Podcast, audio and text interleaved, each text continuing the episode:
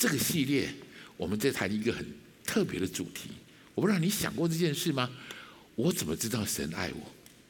让我从一个角度来开始谈这件事情。你知道吗？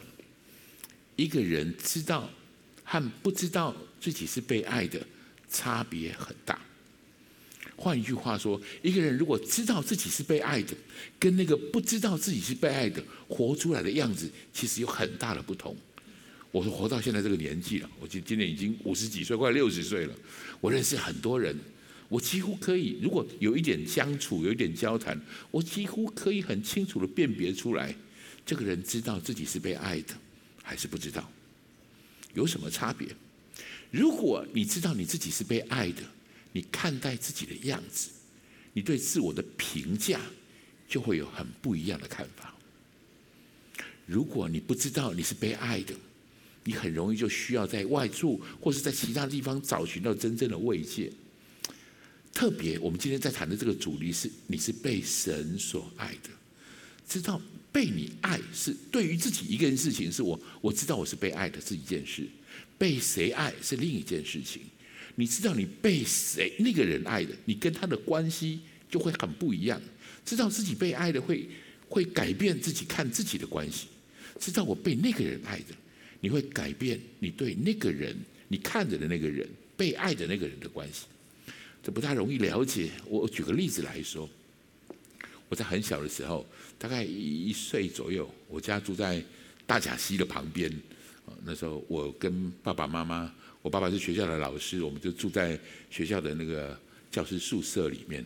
然后有一天我出去，跟带着几个好小朋友们，我们一起到。大甲溪去玩哦，其实有一点距离。那次不知道为什么特别跑去，然后在大甲溪待的时间也比较长一点。因为那天我们去那里抓小鱼小虾哦，然后那边特别丰收，啊，抓了很多鱼跟虾，然后很高兴。结果突然发现太阳好像已经快要到黄昏了，我吓了一跳，因为我们错过中午回去吃饭的时间了。所以等我回过头来回回回到呃家里前面的时候。我发现爸爸啦，还有旁边隔壁的邻居，事实上也就是学校里面这些老师们哦，大家都很紧张，大家都在找孩子哈。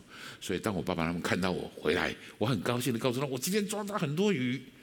结果我爸爸脸拉下来，嗯，就真的狠狠的修理我一顿。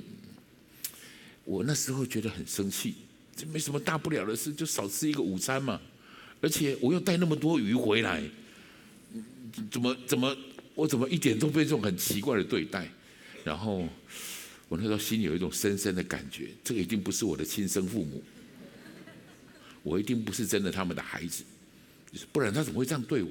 当我一旦发现他不爱我，或是我不在那个爱之下，他对我的那些处罚惩处，就是其实就变成一种非常严厉的、非常无情的一些作为。你知道我在说什么吗？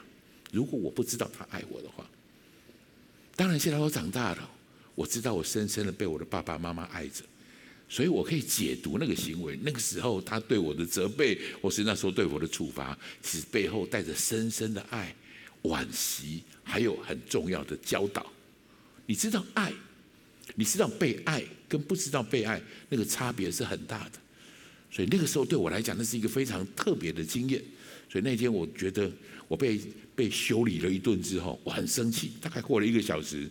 我就偷偷离家出走，我决定我要去找我的亲生父母，这一定不是我的。你一个，你发现你自己不被爱，你看到那个人的样子，明明这是一直照顾我长大的爸爸妈妈，但我对他们的感受就不同。所以这个题目其实比我们想的还要重要许多。我能问你吗？你觉得你是被爱的吗？你知道你是被某人爱着吗？你知道你是被神爱的吗？这些问题可能比我们想象的还要重要。我鼓励弟兄姐妹们，不管你认识上帝了没有，好好想一想这样的问题。我们这整个系列就都在谈这样的事情。我们用四个主题要来谈论：我是真实的被神爱着的，我是深深的被神爱着的。当你了解这件事情，你的生命，你看待自己的眼光就会不同。更重要的事情是你看待上帝的眼光。就会不同。人生有一种遗憾，这种遗憾就是我其实深深的被爱，但是我不知道，我没有感觉。当发生这样的事的时候，我就只好到外面去，在茫茫人海当中四处去寻找慰藉，四处去寻找归属感，能不能在哪个地方得到我应该得到的爱？人很容易犯这样的错误。我认识很多弟兄姐妹有这样的情，有有这样的情况。他跟我们做见证的时候，常常告诉我，以前是在许多的地方，在各种不同的环境里，或是跟不同的人，他希望在那里有一个归属感，但是往往落空。我有这种经验，就回到我刚才那个那个事件哈，我去抓鱼偷抓鱼的这件事件，就我回来，我刚刚跟你说，我就决定离家出走。我离家出走去找我的亲生父母，就我逛了一圈，我在学校里面逛了一圈，找了一间教室，躲在里面，大概坐了三四个小时，啊，越来越寂寞，越来越孤单。然后我的运气很好，天慢慢暗了，我心里开始害怕了，也没地方可以去，鼻子摸着就只好回家。那我爸爸妈妈感谢主，他们很有智慧啊。那时候当我看到我回来的时候，就不再多说话了，因为我白天做了闯了很大的祸啊。就拍一拍我，不没没再跟我责备什么事情，让我去去吃饭去睡觉。就经过这个事情，我想从我爸爸妈妈的眼光来看，他有一种无奈。人生有一种最大的无奈是，其实你不懂我的心，是我需要这样对你，是因为我深深的爱着你。这是人生很重要的无奈。有一种无奈是，我明明那么爱你，我那么深深的在乎你。可是你完全感受不到，这种无奈对人来说是一个很大的障碍，很大的无奈。但是对上帝来说，神拒绝这种无奈。我再说一次，神拒绝这种无奈。所以你手上有这本书，神要你明白他的心，神要你知道他的心。换一句话说，神要我们知道他的爱。这是我们今天谈这个主题很重要的事情。神是为我预备了这个救恩，这个我不是指我们，这个我指的就是我们个别的人，我们每一个人，神为我们预备了这个极美好的救恩，从哪里来？这整本圣经其实主要就在谈论这件事情。我整理一下，这样我想这样告诉你，整本圣经其实围绕在一个焦点跟一个主题上，这个焦点就是耶稣基督，这个主题。就是神的救恩，整本圣经其实就在绕着这两个事情，一个是焦一个人，这个人是焦点，这个人产生一个事件，这个事件就是救恩。整个圣经其实在告诉我们这件非常重要的事。约翰在约翰一书里面，他几乎用这样的方式去总结。我们常觉得我们很爱神，我们很爱神，事实上不，我们可以爱，是因为神先爱我们的，不是我们爱神。我能不能带你读这句话吗？这句话很有意思，我们一起读一下来。不是我们爱神，乃是神爱我们，猜他的儿子为我们的罪做了挽回祭，这就就是爱了，这就是爱了。所以整个圣经的焦点就在耶稣基督和他为我们设下的挽回祭。所以你一定听过这样的说法：如果我们要用一个字来概括这本圣经在讲什么，那个字会是爱。是的。那个字是爱，所以这就是为什么我们在这个系列里面，我们好好谈一谈，特别谈到救恩这个主题。请你知道，神赐下救恩，因为神爱你。这是我们在这个系，在这个讲台上，在教会当中，时时不停的传递的主题。耶稣爱我，请你跟我说，耶稣爱我。请你跟旁边说，耶稣爱你。这是我们一生需要抓住的主题，这比我们想象的还要重要。你知道耶稣爱我。我们活出来的样子，我们看待自己的样子就会不同。你知道耶稣爱我，在我们面对耶稣的时候，我们就会有不同的态度跟不同的想法。我求主帮助我们，今天特别从这个时候，让我们重新整审视这个非常对我们来讲非常重要的事，我们跟神之间的关系，这样的爱。谈到救恩，我们需要从人的生命处境开始来谈。我们从人的生命处境来谈。一般来说，我们来看，我们看啊，我们的普罗大众，所有的这些人里面，人们是怎么看待人的一生的？人的生命是什么？你觉得人生是有意义的吗？是有价值的吗？是黑白的吗？是彩色的吗？端午节快到了哦，再过几天就是端午节，请你跟旁边说端午节快乐。端午节对我们来说是一个很重要的节日啊。那端午节会让我们想起一个人，这个人叫屈原。屈原其实是一个很很很优秀的年轻人，很优秀的人。屈原留下一个非常重要的话，重要的名句，叫做“举世皆浊，我独清；众人皆醉，我独醒。”哎，弟兄姐妹们，屈原是一个很优秀的人，很优秀的年轻人。他发现众人都是这么活在污浊浑浊的社会当中的，但是只有我是一股清流。你可以感受到那种悲哀吗？你能感受到那种孤单吗？众人皆都是纸醉金迷的，只有我是清醒的。你知道那种无奈吗？这是压垮重压垮这个屈原很重要的原因。他知道，他又从屈原的眼光来看待这些世人，看待世人，发现有很多的事情，其实他很优秀，他知道自己应该有的作为，看起来他的觉得生命应该有意义的。可是他发现大部分人没有这种感受，他觉得这是压垮他很重要的东西，所以后来他选择做能量的方式去结束他的生命。但是大部分的我们不记得他怎么结束生命的，我们比较记得是这一天我们会有粽子可以吃。所以今年我们吃粽子的时候，我能不能丢一个议题、那个主题去想一想，屈原的作为跟我们的作为，跟我们所面对的有什么样的差别，有什么样的想法？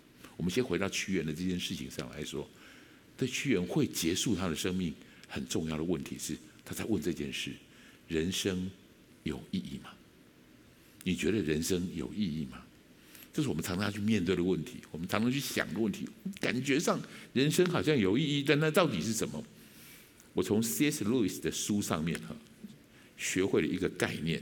C.S. Lewis 在讨论这件事的时候，哇，我觉得他讲得很精彩。他在说人生有意义吗？这样的事情，他事实上在谈论的是宇宙。这个宇宙有意义吗？他的意思是这样描述的。他先举例，他先问这个世界有没有光？你有没有看到光？当然，对我们来说，我们知道世界有光。但是我们从这个问题里面来谈，从这个问题里面去思想这件事情。这个世界如果没有光，我们就不会有眼睛。各位，眼睛是光的感受器。因为有眼睛，我们才会感受到的光。所以，如果没有眼睛的人，那是不会感受到光的存在的。那么，他也就不会问这个世界有没有光。对不起，这有点烧脑，但是我很期待你可以，这是 C.S. 路易斯的的的文字哈，很就是我很喜欢的这种，就是我们可以好好想一下，谈一下，为什么人会问人生有没有意义？他用这个方式来告诉你。我先问你有没有光。你为什么会觉得有光？有光的原因是因为你里面有一个感受器，就是你的眼睛，你可以感受到光的存在。所以我的结论是，人生有没有意义这件事，事实上是相同的道理的，同一个道理。问题的本身就是答案。你有一个感受意义的东西在你里面，你有一个感受意义的东西在你里面，所以你觉得人生有意义，只是你找不到那个意义在哪里。就像会问说，这个世界到底有没有光的人？事实上，他有眼睛，他只是可能眼睛被蒙蔽了，看不到，所以他会提这样的问题出来。这很值得我们实际去思想。我想你一定多多少少你会觉得，人生不只是现在这个样子，人生应该有更有意义。这跟其他的物种有很大的差别。让我稍微停一下，我觉得这是很值得我们好好思考的。如果还没想，还没有好好思考过这件事情，你的人生是有意义的。你的人生是有一个特别的目的的，上帝放在这里面，你自己其实感受得到。我跟其他的，这是人特别的领受。我跟其他的动物不熟，我跟狗比较熟一点。我从小到大养了很多只狗，哦，养了很多的小，我跟他们很亲近，所以我几乎可以想看，可以感受到他们想什么。我知道他们什么时候肚子饿了，什么时候心情不好，什么时候心情很好，我可以感受到。可是我认识很多人的朋友。人的朋友多多少少都有这样的问题：人生有意义吗？我认识几个狗的朋友，狗从来不会有这种感觉。我的狗生有意义吗？我会为我的狗的一生有什么特别的梦想跟想法吗？不，它是对当时现实的状况、现场的需要，它会有反应。它没有这方面层次的问题，但是每一个人几乎都有这样的问题。那如果生命是有意义的，为什么我感受不到那个意义？为什么我没有办法跟那个意义的源头可以真正的相连？圣经给我们一个非常重要的解答，给我们一个重要的解答，这是这些是问题的根源。我们一起来读一下这句话，好不好？来，请。因为世人都犯了罪，亏缺了神的荣耀。世人犯了罪，因为罪的问题，我们没有办法跟神，我们跟神隔绝了。这是刚来到教会的人，或者不大容易去了解的事情。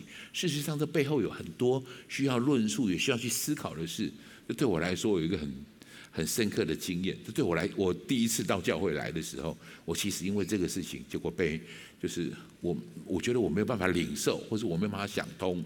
那个时候我没有足够的智慧，没有足够的经验去弄清楚这件事情。因为我刚到教会来的时候，那个牧师就跟我说：“你有罪，世人都犯了罪。”他就翻这个经文给我看。我跟他说：“我没有罪，我没有犯什么罪。”然后那牧师说：“如果你说你没有犯罪，你就是犯罪了。我再翻给你看。”我摇摇头，说实在，那时候我很駑钝。其实那时候我，我，我有很多不很骄傲，我不够谦卑，我不了解这件事情。现在许多年后，我如果可以清楚地告诉你这些，就是从我自己所领受来告诉你，罪不是你犯了什么罪，罪是一种态度，一种没有把上帝摆在正确位置的态度。什么叫做罪？你没有让上帝在你生命当中站在最高的那个位置上。你没有让上帝成为你生命当中最重要的那个主宰，你可能别的东西取代他了。你的事业，我所拥有的金钱，我的爱情，我的亲情，我的其他的事情，成为那个成为我生命里面的主宰，也就是我为之奋斗的东西的时候，我敬拜的东西的时候，世人就犯了罪。罪是这么一回事，没有把上帝摆在对的位置上。所以，所幸，但是我们我们被创造的确跟许多其他的物种是不一样的。即便犯了罪的人，我们生命当中，我们还是永远有这样的呼喊：生命应该不只是如此。我不晓得你有没有这种感受？我认识许多来到教会当中的弟兄姐妹们，也许他的事业是非常成功的，也许他在哪个地方狠狠的跌了一跤，他知道他不容易爬起来了，但是。他内心已经有一个很深的想法：我的生命应该不止如此，不应该只是这个样子。如果你曾经有这种感觉，追求生活中的事物却得不着完全的满足，我们在追逐许多事情，即便你得着了，你发现不够，你永远有一个很特别的不满足在你那里面。请你不要忽略了，请你不要忽略这种感觉，珍视这种感觉，因为那个是从上帝而来的。每一个人，我发现大部分人，包括我自己，我自己最清楚、最明显这样的事。我在满了三十岁之后，我发现我人生的成就大概就是如此了，顶多就是这个样子。我当初小时候立下志愿，我要当中华民国的总统。哦，不是，我那时候说的是我要当中华民国的蒋总统。不是，我小学的时候的志愿是如此。可是等我真的长大之后，我发现这不可能实现。有些不可能实现的东西就不可能了。但是已经追逐到的东西，你又觉得好像这些东西是平淡无奇的。你有很多东西你会觉得不满足的。但是，请你知道，这个不满足其实非常重要。这种渴望，这种对生命觉得我不只应该如此，正是寻找上帝定一个灵性的醒悟。生命不应该只有如此，不应该只有如此。这是你开始觉得，我觉得我的生命可以得到更多的满足。更多的丰富的时候，因为人脱离人虽然被罪捆绑跟辖制，但是人是按照神的形象造的。我里面本来就有一个原始的本能，让我们去抓住我生命当中应该有的意义。所以，神为我们预备了救恩，这是神奇妙的救恩。什么叫救恩？这是是不容易解释的的事情啊。但是救恩事实上是两件事，救和恩这是两件事。救指的是你在一个困困难当中被拉出来，你在一个无法自拔的境况里面被拯救出来，这叫救。恩是什么？恩是不用，不是你付上代价，不是你做了什么事情配得这件事。我举个例子来说好了。今天早上，如果你起床的时候，你发现你要出门，发现你的车子发不动，电瓶没电了，你困住了，没有办法把车子启动起来。这时候您做什么？打个电话给修车厂的的老板，找个 Google 一下，找个修车公司，跟他说我的车子没了，我在地地地，我的地址在哪里？然后他砰砰砰砰跑来，带着一个电瓶，为你的电子接电，为你的车子接电，然后就嗯启动了。哥，你得救了。你本来在车子不能启动的状况面，你得救了。当这个，当你问这个老板说：“请问多少钱？”这个老板跟你说：“不用钱。”这叫恩。前面的叫得救。这老板跟你说：“不用钱，谢谢你打电话给我，让我有机会可以服务你，谢谢，拜拜，走了。”这叫恩。救跟恩是两件事情。救恩，我们把它放在一起的时候，你知道，我们落在一个极深的景况里面。但是我们被白白的，我们被很幸福的得到了这样的恩典，得到这样救赎的恩典，这是救恩这件事。事实上，这是一个很严肃的话题，也是不容易了解说明的话题。但是我很佩服修哥，他用几张 PPT，他就是说明了这件事情啊。我现在现在现在要给你展示的这件这个 PPT 是修哥做的，请你跟旁边说，修哥很厉害。修啊，应该说修哥做 PPT 很厉害，他其他的事也很厉害哈。我很我很想念他，然后他的这个 PPT，我待会试着用这个方式来跟大家做一个说明，他怎么来谈论救恩的？救恩这件事情，起初神创造人有一个神创造的起初的计划，这是神神的表征。这是修哥很细心哦，那个神他的背景是金箔的背景，你知道金是神的本质。或者说，圣经当中常常用金来形容神的那个样式，神的那个。所以，当神的本质是这个样子，神要起初神创造人，创造人的时候，按着神的形象、神的样式造了人，人就有了神的形象跟神的样式。但这不是神要的人。每一个被创造出来的神的人，神让他经过试验，经过一个训练，经过一个造就。经过这样的试验，所以神就跟人说，把它放在伊甸园里面，神清楚的告诉他，他用圣经里面用这个方式来来比喻，很简短的用这个方式来谈，就是有善恶树跟生命树两个，善恶树是判断善恶的能力，生命树是拥有神的生命。神的意思是告诉他，请你不要吃判断善恶的树，你的善恶由我来决定，你要依靠神，你要依靠我。然后你要吃什么？我要给你生命树的种子，你可以自己吃，你可以吃这样。事实上，他这么说，除了善恶树，其他的种子、其他的果子，你都可以吃。很重要、特别的一件事情，就是神在创造人的时候，给了人一个非常特别、特别的恩典，非常特别的性质，这是其他物种没有的，就是人有选择权，神有人有自由意识。因为我们是按照神的形象创造的，有自由意识，你可以创造；有自由意识，你可以做出选择。神的恩典大到一个这样的程度，神在创造人的时候，甚至给你自由意识去选择不要他，不爱他。这是他最大的恩典，把自由意识放在人的里面。所以他这样交代，他这样告诉他们：你把判断善恶树的判断善恶这个能力，要交在神自己的手里。那么你好好吃这样的生命树，因为你吃了这个生命树，你就会开始有神的形象，有神的样式。你注意到吗？这个细节，神的神的样子是金箔的。到了人刚创造的时候还没有这个样子，但是经你经过真经过了这样的试验之后，人可以拥有神的形象，领受神生命的人，这是神的计划。是这个计划有一个非常重要的核心，就是自由意识。这个自由意识放在人的手里，人有了自由意识以后，很可惜的事情，人选择离开神，他决定自己决定善恶。各位，这件事情直到今天还存在，人到今天，大部分人还是决定我要自己决定什么叫做善，什么叫做恶。上帝，你给的东西太八股了，太古老了，太旧了，我自己决定什么是好的，什么是坏的。人因为这样的事情，开始有了堕落的状况。人在选择的时候，他在选择在这个善恶树上面，人人因为不管因为诱惑也好，到底是蛇的引诱，或是夏娃先做的这些事，终究人选择了判断善恶树的果子。人选了这个果子之后，最开始进到人里面来，神不得不把这些人驱逐出去伊甸园，然后把生命树封锁起来。封锁起来，你不能再吃生命树了，因为如果有了罪，你又永远活着，这是非常残忍的。如果你有罪了，你又永远活着，这世上非常非常痛苦跟残忍的事。神因着恩慈把这件事情封起来，所以他们被逐出伊甸园，这个封这个果子被封起来。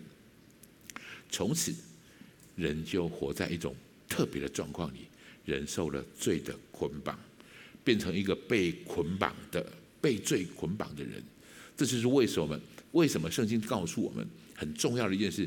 人的里面有罪性，有罪性。我们活在一个很特别的状况下面，就是有些事我觉得很好，我想做，可是我做不了，因为罪辖制我。有些事我虽然觉得知道，我知道它不好，我不应该做，但是我忍不住，我受不了，我不知道为什么，我还是会去做。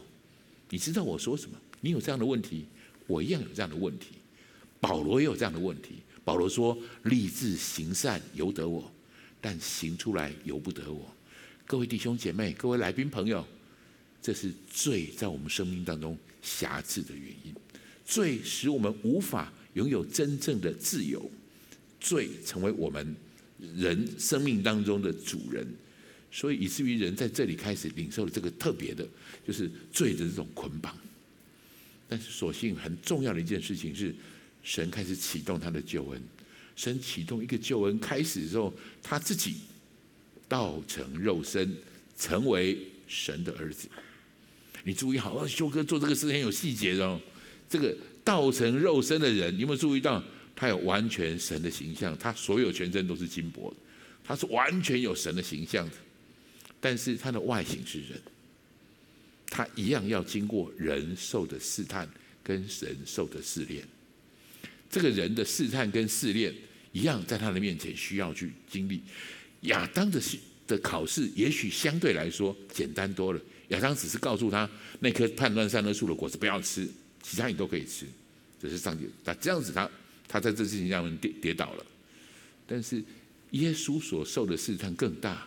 他在禁食四十天之后，魔鬼撒旦来告诉人来给你食物，或是他是因为到地上来，他有人的样式，所以我们能给你金钱。给你名声，给你荣华富贵，这些东西都是撒旦对他的引诱。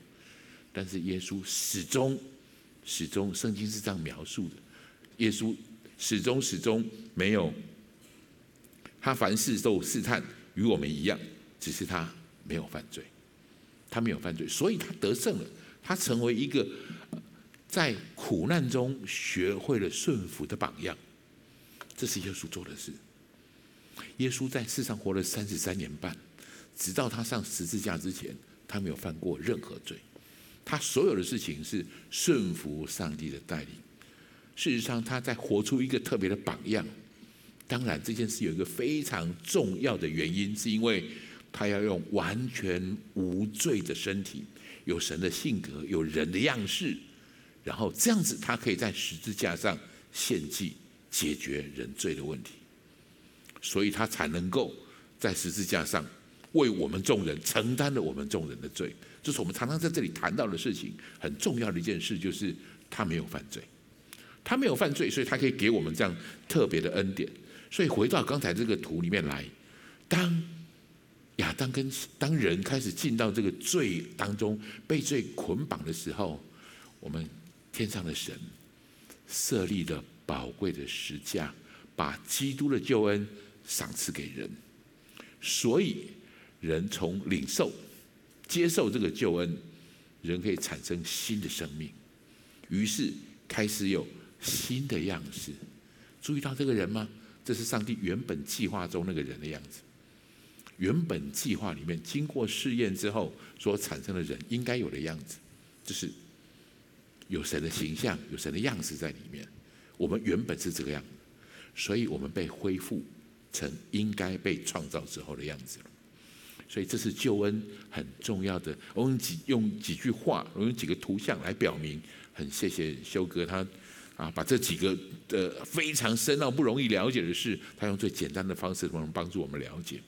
总之，上帝创造神，道成了肉身来到我们当中，然后经过试验，他成为人的样式，以至于我们可以因为他领受基督的生命，所以我们称耶稣是我们的长兄，他是第一个带领我们。我们开始拥有这样的身份，他是第一个得胜成圣的人，就是像神一样恢复到上帝创造的样子的人。我们称他为兄长，在基督里，我们也分享了神的本质，我们的罪得到赦免，领受基督身份的人。这是整本救恩很很精简的这种描述。那这描述一切的东西很重要的一件事，那的背后为什么神需要这么做？为什么耶稣需要这么做？这一切都是为了爱，都是为了爱。这是为什么这本圣经我们把它称作是一本爱宣告。神的作为在这里面成就一个非常重要的意义跟价值在我们生命里。所以我们常读这节圣经，这几乎是新约圣经当中我觉得我们最常被引用的一节圣经——约翰福音的三章十六节。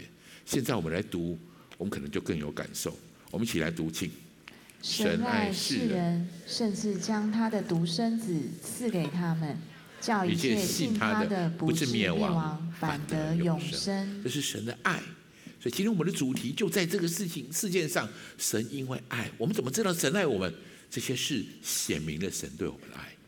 在圣经当中，用了很多一连串的字词来形容耶稣的救赎。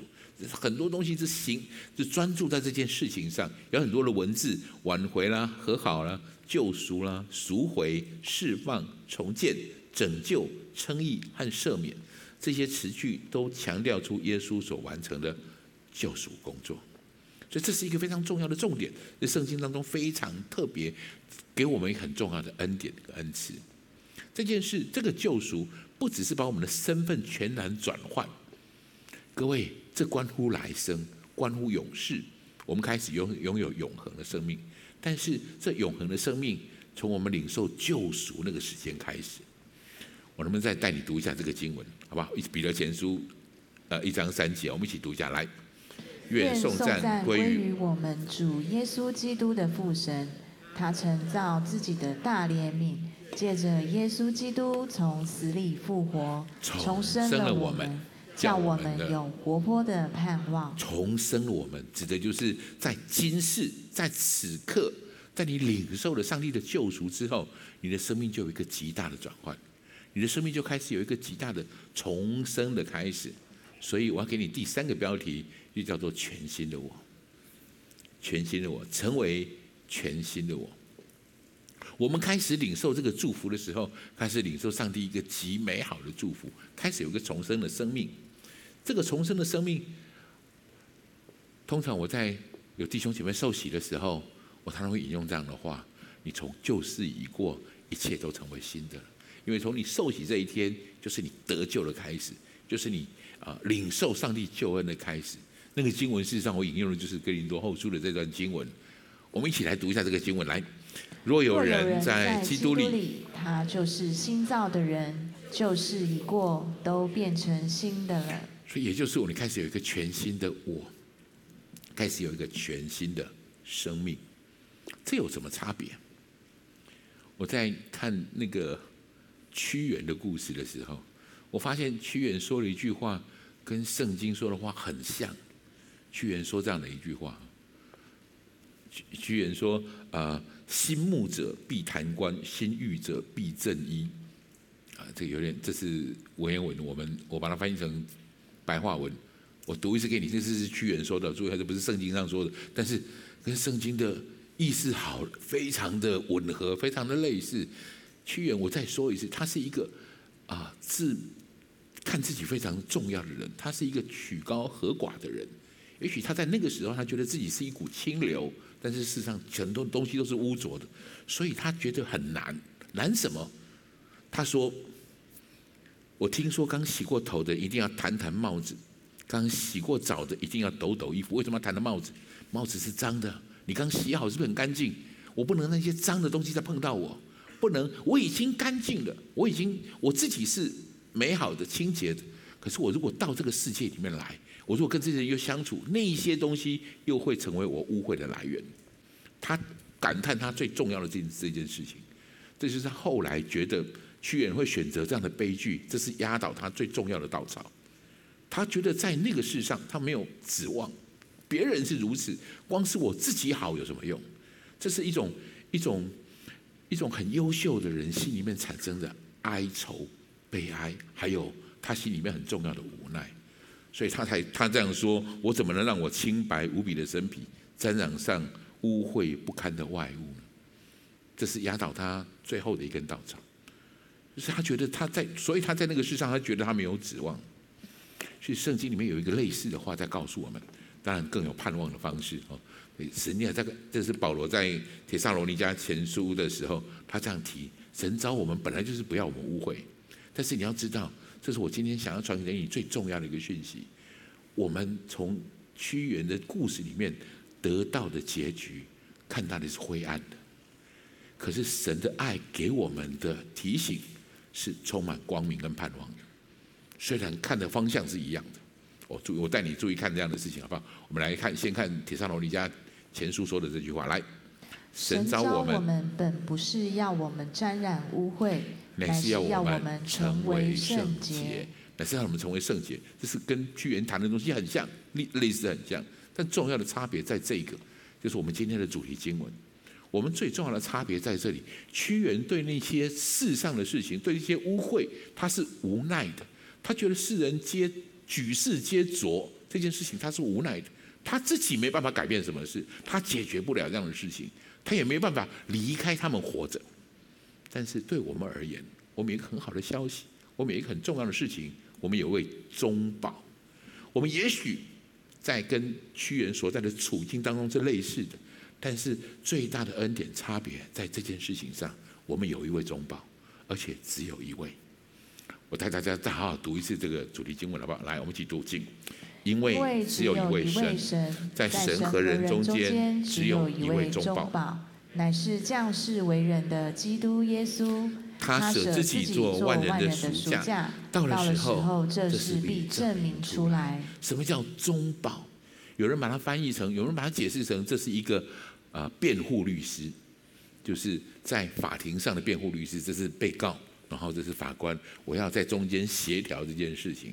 我比较更认为，这就是神跟人中间很重要的代理人，他代理神来跟人说你应该怎么做，他也代理人去跟神祈求这个人哪些人需要怎么样的救赎，他的他的罪应该怎么样可得得到赦免，得到饶恕，这是中间的一个代理人。因为我们有了这一层关系。我们看待世界的方式就不同，因为我们有了一位这样的主，一个救主，拥有这样的能力，我们看待举世的方式就会不同。我这样这么说，屈原的感慨可能跟耶稣的感慨是很像的。如果耶稣当时在这个世上的话，他看到的也是举世皆浊，我独清。耶稣看到的也是众人皆醉，我独醒。但耶稣说的是。带着他的门徒来，把神、把救恩释放给你们，然后告诉这些人：去使万民做我的门徒，去使那些浊的变成清的，去使那些醉的成为醒的。这是我们最大的差别，这是我们领受最大的恩典。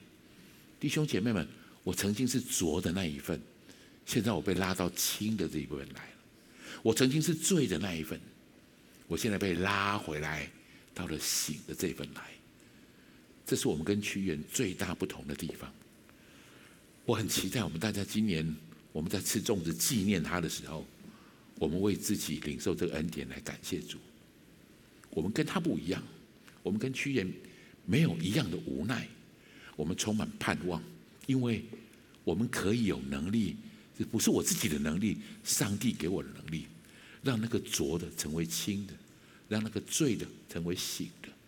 我自己就是如此，别人可以如此，所以这是我们在这个世上非常重要领受到的意义，领受到的价值，这个才叫做人生。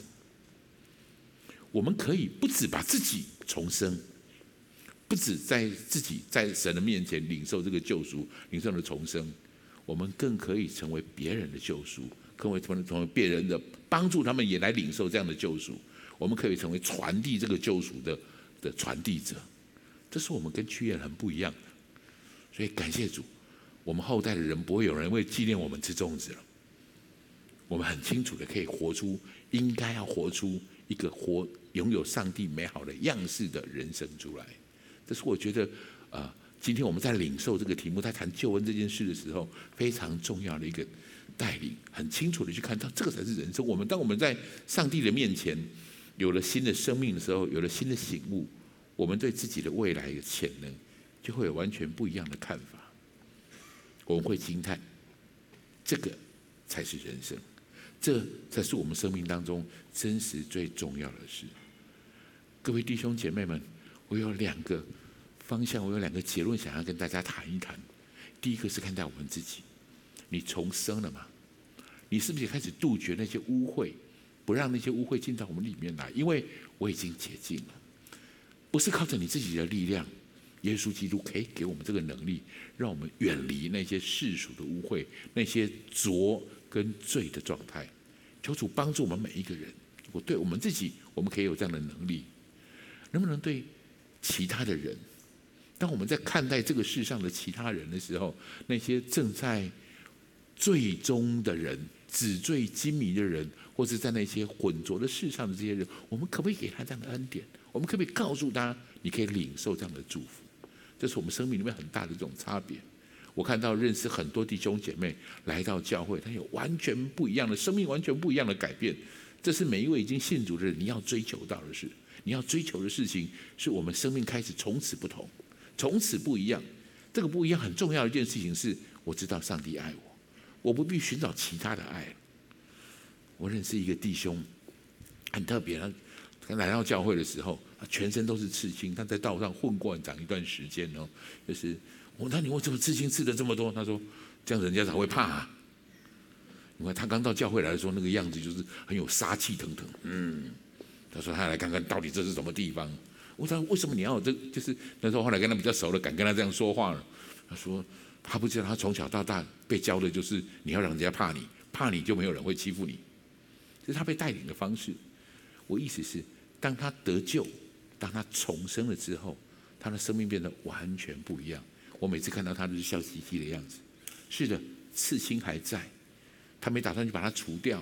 他也许能够成为他生命当中很好的见证。他逢人他就跟他做见证，告诉他上帝完全改变我，我在耶稣面前重生了。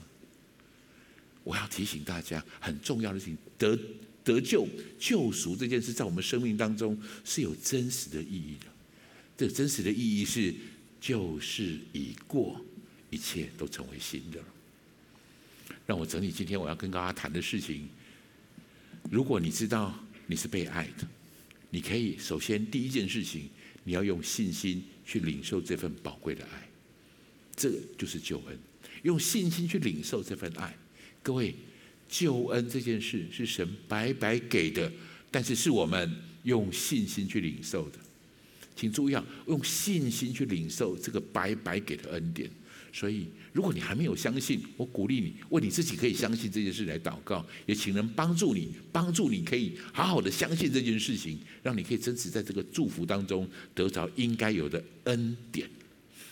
第二个，你要用蒙爱的身份开始拥有新的生命。重生指的是什么？是丢弃那些过去的糟糕的或是罪的瑕疵跟捆绑，宣告耶稣基督是我生命当中的主。回到这个我们原本被创造的身份里面来，回到这个样子来，让神摆在我们生命当中当成第一位。当时如此，我们的身份，我们就会用爱的身份，会拥有一个新的生命，然后靠着耶稣寻回生命的价值。你的生命极有盼望，神在你生命当中有极好的命定，有极好的祝福，上帝为你预备了精彩的人生。所以，如果你现在还没有感受到这件事，我要鼓励你，或是我今天要大大的祝福你这件事情，就是可以靠着耶稣找回你生命应该有的价值。我们一起来祷告，天父，谢谢你为我们预备救恩，谢谢你今天特别让我们知道你爱我们。我觉得在预备这个讯息的时候，圣灵特别提醒我要强调这件事情。你是被爱的。我们当中有一些弟兄姐妹，有一些来宾朋友，你生命当中有一个非常，你很有智慧，你很有知识，但是你生命当中缺乏一个非常重要的元素，就是你要知道你是被深深爱着的。也许过去的一些遭遇，或是有一些环境，让你失去了你是被爱的这种感受。我觉得今天你会坐在这里，不管是在我们现场。或是在各个堂点现场一起领受这个讯息的弟兄姐妹，我觉得神在给你一个非常重要的讯息，也许是你遗漏的，那就是，请你用对的眼光看待你自己，因为你要知道，你是被深深爱着的。你不只是被爱，你是被深深爱着的。耶稣是为了你，他走上十字架。他为了你，领成就那个最重要的救赎工作，你是深深的被爱着的。他在你身上是有计划的。我觉得我们当中的一些弟兄姐妹，你特别需要听到这句话。这是我在预备这篇讯息的时候，圣灵一直不停的告诉我，重点传讲这件事：你是被爱的。知道你是被爱的，跟不知道差别很大。所以，孩子，请你感受、体会到来自神的爱。如果你知道这个爱的源头，知道那个爱你的人是谁，都会对你、对上帝、对耶稣、对神有不一样的眼光。正如我刚才所谈到的，我觉得是许多人的经历。如果你没有看见背后神的爱，你会对那些来自神的修剪，或是来自神的警告、劝勉，会觉得那些是一些残忍的事件、痛苦的事情。如果你知道神在背后有极大的美意，你就会很欣然的也了解这些不容易的事情，在你生命当中要成就的美好事物，好不好？领受上帝爱你，耶稣爱你。最后，我也要带带着许多刚来到教会当中的来宾朋友，也许你还不是这么认识耶稣是谁，你还不知道与这位神的关系应该如何。我很恭喜你，你今天来听到一个非常关键的讯息，那就是救恩。救恩是救加上恩，救是让我们从罪的捆绑辖制当中被释放出来，恩。指的是一个白白领受的事情，所以今天如果你愿意，你就可以领受这份救恩。这个领受救恩很重要的一件事，是从你的相信开始，从你自己的宣告开始。所以如果你愿意，让我带你做这个祷告，请你跟我一句一句这样来祷告。亲爱的主耶稣，亲爱的主耶稣，谢谢你让我认识你。谢谢你让我认识你。现在我要打开我的心。现在我要打开我的心。邀请你到我的心中来。邀请你到我的心中。成为我生命的救主。成为我生命的救主。成为我的主宰。成为我的主宰。请你原谅我的过犯。请你原谅我的过犯。赦免我的罪。赦免我的罪。带领我前方的道路。带领我前方的道路。走在你恩典的旨意当中。走在你恩典的旨意当中。谢谢耶稣。谢谢耶稣。我这样祷告。我这样祷告。奉耶稣基督宝贵的圣名。奉耶稣基督宝贵的圣名，阿门，阿门。我要恭喜你，如果跟我做了这个祷告，好不好？我邀请大家从座位上站起来，我们用这种这首诗歌来回应今天的讯息。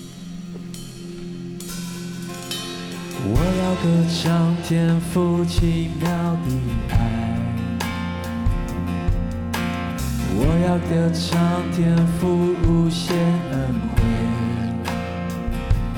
他的爱。永不会改变，永不会虚伪，永远信实的慈爱。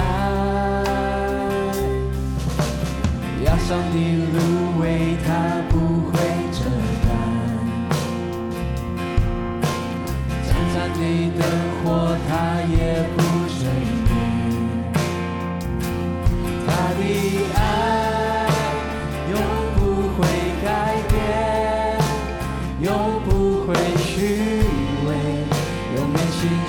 因此，爱此爱大平安，为我坠入神坛，为我从死复活。耶稣基督为我带来第一句话：我死前，无论是生或死。天使或空中掌权者，都不能使我与基督彼此爱隔绝。我再来唱，谢谢你爱我。他的爱为我罪定十架，为我从死里复活。耶稣基督为我再来的君王，我深信。是生或死，天使或空中掌权者，都不能使我与基督彼此爱隔绝。张开双手来领受这个祝福，主耶稣，谢谢你。我们要宣告，不管生死，不管任何事物，不离帮助我们与基督的爱永不隔绝。让我们在一生，不管在高山，在低谷。在在呃成功在失败当中，我们永远可以感受到主耶稣你对我们的爱。谢谢主，祝福祷告，奉耶稣基督宝贵的圣名，阿门。